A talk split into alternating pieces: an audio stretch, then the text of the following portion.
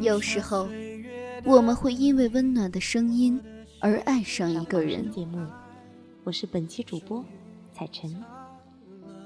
彩晨每周最快乐的事情，就是在这里和你们相遇。有时候，我们会因为动人的文字而爱上一个人。很久都没有跟大家在这里见面了，我是默默，还记得我吗？聆听青春的声音，分享岁月的故事。智墨花城网络电台，时光沉淀，因你而在。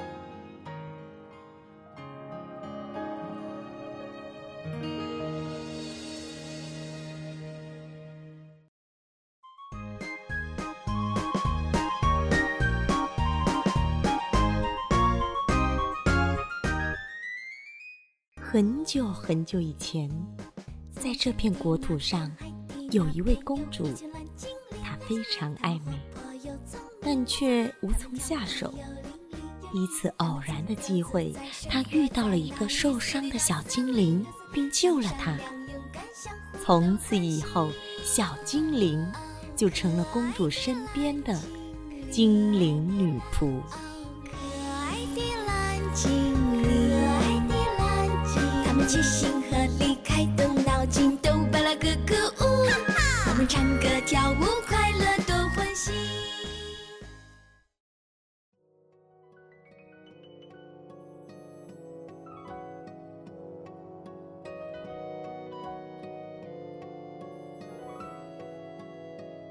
哟，小伙伴们，好久不见了！这里是芝墨花城网络电台精灵女仆节目，我是主播幺五。很久都不做这期节目了，可能是因为我个人的问题，因为我有点找不到感觉。那么这期节目呢，我希望能给大家说一点比较实用的东西。我想小伙伴们家里有许多是有孩子的，对不对？那么这一期我就是要给大家讲述一些关于儿童预防感冒的小知识。孩子感冒啊，是家长特别头疼的一件事儿。稍微一不注意，这孩子就会摊上感冒发烧。那么我们该怎样预防儿童感冒呢？那么我今天呀，给大家呢提供了十四条非常实用的小贴士。这些简便的方法可以帮助孩子早日摆脱感冒的困扰。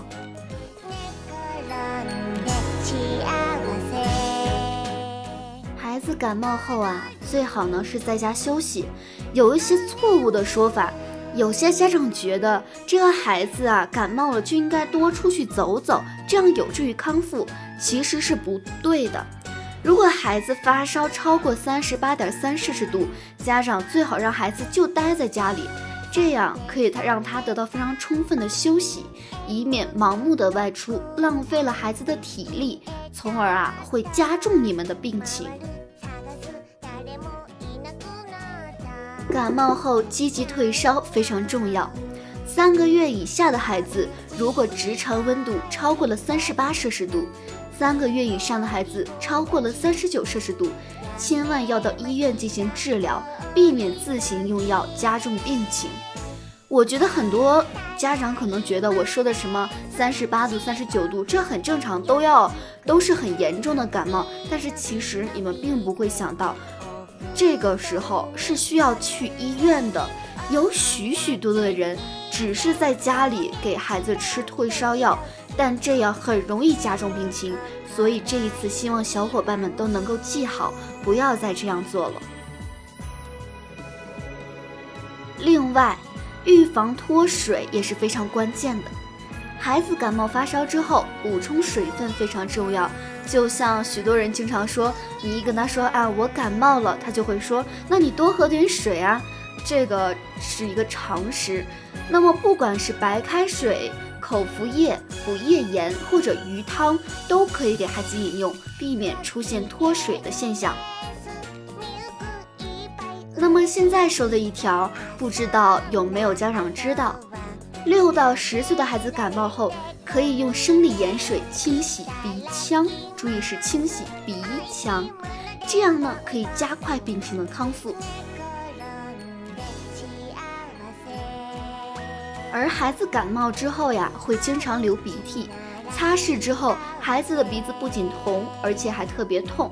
长时间擦的话，还可能会出现破损。那么家长最好用热湿的毛巾或手帕给孩子擦鼻涕，或者呢，给鼻子上涂抹一点就是润肤的油，这样就可以避免鼻子的破损。那么同样的，如果是您感冒了呢，也可以用同样的方法。孩子感冒了呀，一定要勤洗手。孩子开始上幼儿园之后，家长就要给孩子培养成勤洗手的好习惯。尤其是孩子发烧之后，吃饭前、打喷嚏、咳嗽和上厕所都要洗手，这样可以阻止感冒细菌的传播。每天最好饮用点蜂蜜水儿。儿科医生发现，二到五岁的孩子每天晚上睡觉前饮用点蜂蜜水，不仅可以抑制咳嗽，还可以缓解嗓子的疼痛。但是这种方法呀，并不适合一岁以下的幼儿，所以大家听清了，只是二到五岁的孩子。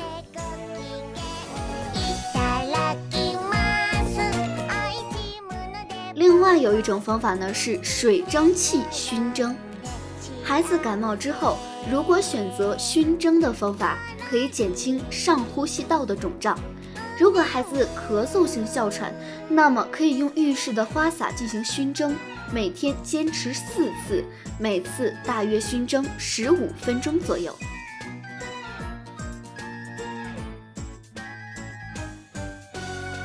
平常的时候，家里有一个孩子，空气就要多加湿并且通风，尤其是孩子感冒后，室内的湿度也非常重要。尤其是空气干燥的冬季，选择使用加湿器以缓解鼻塞等症状。使用加湿器的时候，最好不要加温，一周最好清洁消毒一下加湿器，开窗通风也是非常重要。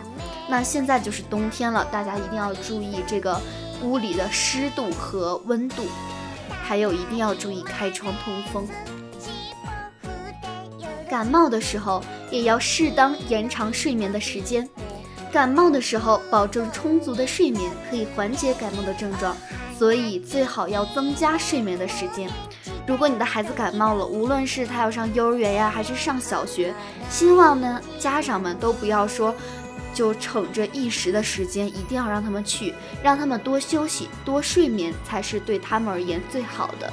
毕竟孩子还小，你们说对吗？那么家长们在选择药物的时候，也一定要注意。尽量不要用抗生素和抗病毒类的药物。抗生素类药物是用于治疗细菌感染，而孩子感冒多数是病毒引起。如果没有明确的细菌感染证据，家长要避免给孩子使用抗生素类药物，更不要轻易的给孩子使用抗病毒类的药物。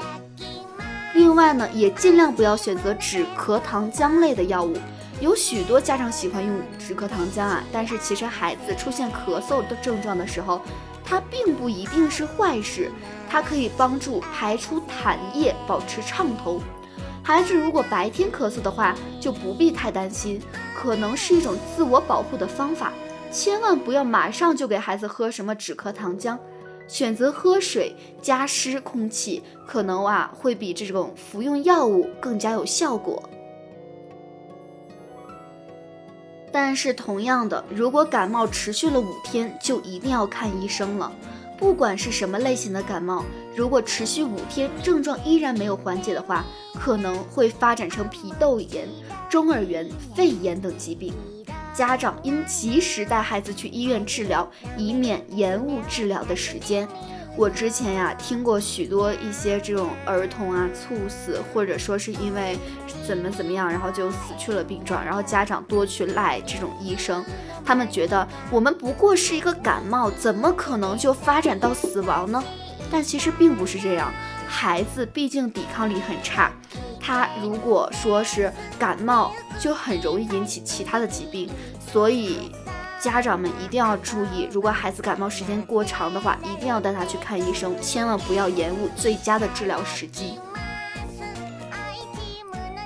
而咳嗽一旦持续一周以上，也是必须去医院治疗。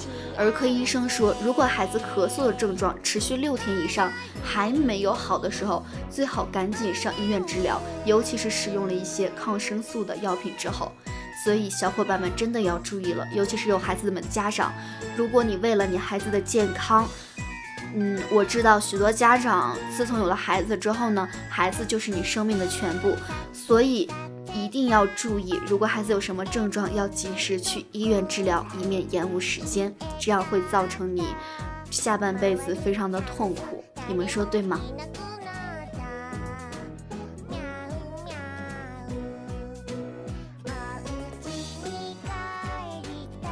那么既然是说感冒啊，这个感冒的时候，孩子有七种零食是不能吃的。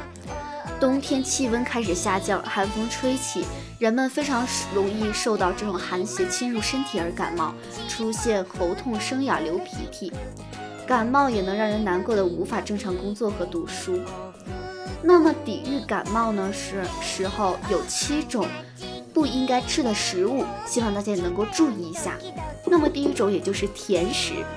感冒的时候吃了感冒药之后，舌头的味觉变迟钝，人也变得没有胃口，但非常喜欢喝甜的饮料与蛋糕类。但是据研究表明，这个糖是会降低人体的免疫功能，而且它会延缓感冒康复的时间。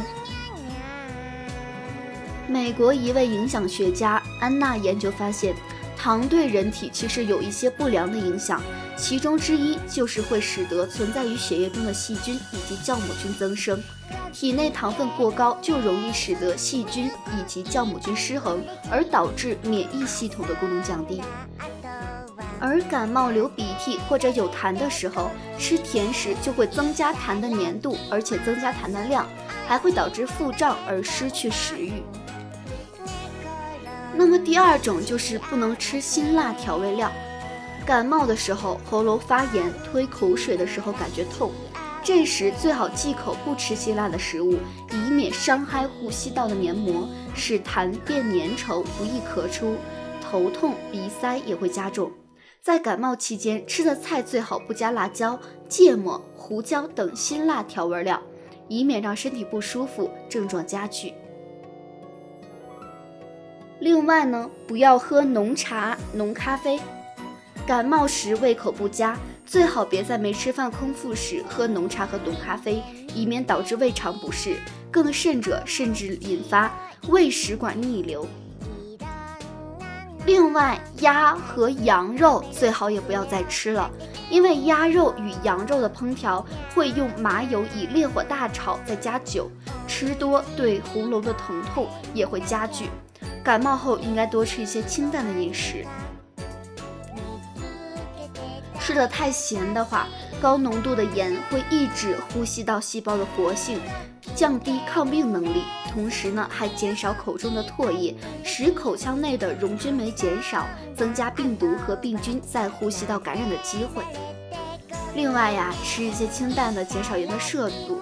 可以提高这个唾液中的溶菌酶含量，保护口腔、咽喉部黏膜、上皮细胞，分泌出更多的免疫球蛋白以及干扰素来对付感冒病毒。有许多人呢喜欢吃烧烤，那孩子更是对这样的食物非常爱不释手。但是烧烤食物、煎炸食物、炒花生，在中医看来呢，都属于是燥热的食物。食用后，它会刺激呼吸道黏膜，而且增加体内自由基，而加重发炎症状，还使得喉咙更痛，声音沙哑。那最后一种不宜吃的食物是香菜。中医认为，常常感冒气虚的人应该少吃香菜，以免多食或久食耗气。损精神，引发或加重气虚，导致感冒更加严重，甚至是频繁。